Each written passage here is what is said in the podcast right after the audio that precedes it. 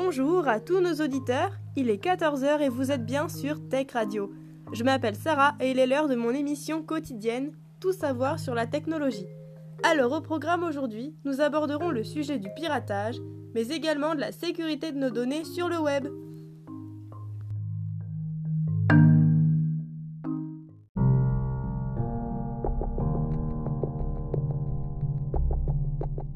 Tout d'abord, êtes-vous sûr de bien savoir ce qu'est un hacker ou encore les enjeux actuels de la cybersécurité Eh bien, un hacker est une personne cherchant à contourner les protections des logiciels et peut avoir pour objectif d'aider le propriétaire en lui signalant des failles, de les utiliser dans une démarche militante, mais aussi de réussir des genres de défis ou encore d'en tirer profit.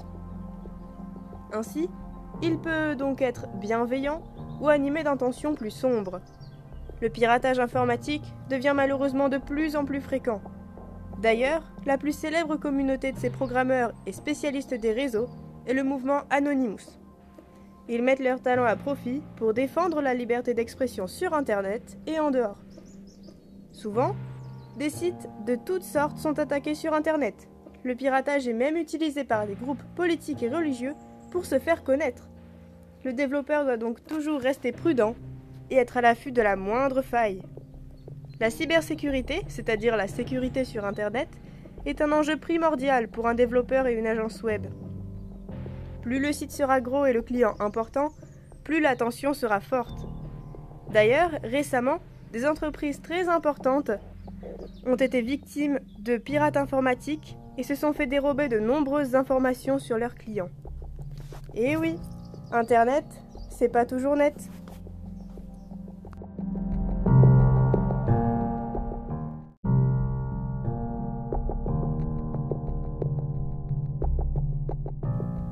Quel est le mode opératoire des hackers? Le plus souvent, ils ont recours à des logiciels malveillants. Parmi eux, on trouve le ransomware ou rançongiciel.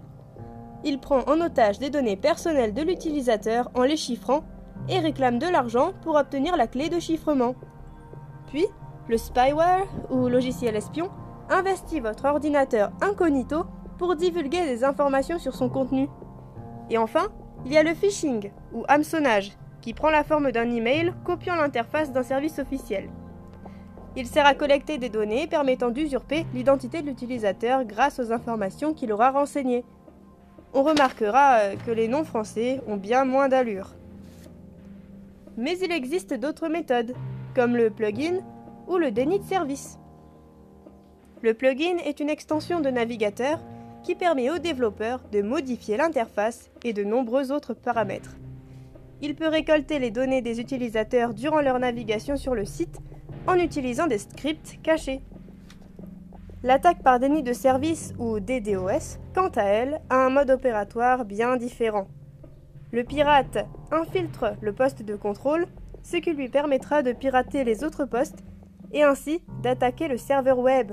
Effrayant, n'est-ce pas?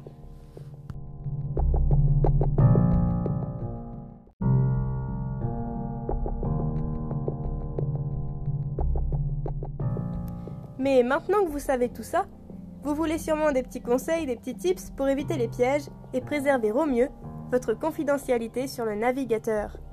Eh bien, c'est simple. Il faut d'abord savoir ce qu'est un cookie. Les cookies sont des témoins de connexion. Ils fournissent au service qui les dépose des données concernant la navigation de l'utilisateur, comme le site qu'il visite ou encore sa géolocalisation. Ils facilitent la navigation et apportent des fonctionnalités supplémentaires telles que la gestion de l'identification. Ils peuvent également être utilisés pour présenter à l'utilisateur des publicités susceptibles de l'intéresser car elles sont ciblées sur ses centres d'intérêt. Et eh oui, vous n'avez pas de secret sur Internet. D'ailleurs, les navigateurs enregistrent chronologiquement votre activité. Ces informations sont sauvegardées dans un fichier, l'historique. Il permet de simplifier la navigation de l'utilisateur, comme par exemple pré-remplir les formulaires avec ses coordonnées personnelles. Ces données restent cependant accessibles au site connecté. En fait, si vous voulez être plus rassuré lorsque vous surfez sur le net, la solution la plus évidente est de paramétrer les cookies. Vous avez ainsi le contrôle sur les informations qui sont envoyées sur le site. Mais si vous croyez que passer en mode navigation privée protégera vos données personnelles, vous vous trompez. Effectivement, celle-ci ne rend pas invisible. Tant que le navigateur est sollicité pour visiter des sites, les cookies continueront d'être déposés et donc de potentiellement transmettre des informations en temps réel. D'ailleurs, votre historique de navigation ou les mots de passe enregistrés ne sont pas épargnés, car ils ne s'effacent que quand le navigateur aura été fermé. De plus, le fournisseur d'accès Internet a l'obligation de préserver les fichiers de connexion de votre navigation pendant une durée d'un an. Ah, c'est à croire qu'on n'est pas du tout en sécurité sur Internet. Alors, prends garde à ta tablette.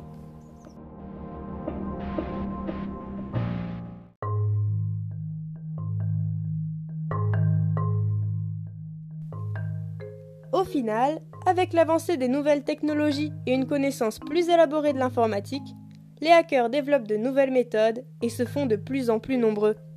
Pour garantir votre sécurité et votre confidentialité sur Internet, vous pouvez par exemple paramétrer les cookies ou passer en navigation privée, mais cela n'empêchera pas votre navigateur de garder une trace de votre passage. Pour élargir le sujet, plusieurs grandes sociétés telles que Orange sont très investies dans la lutte contre les cybermenaces.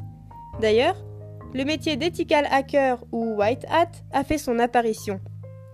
À l'inverse des black hat, son but est d'attaquer comme le ferait un hacker afin de contrôler le niveau de protection de ses clients face à des cybermenaces. Coupé C'est dans la boîte, Marcel Oh non, j'ai fait tomber le micro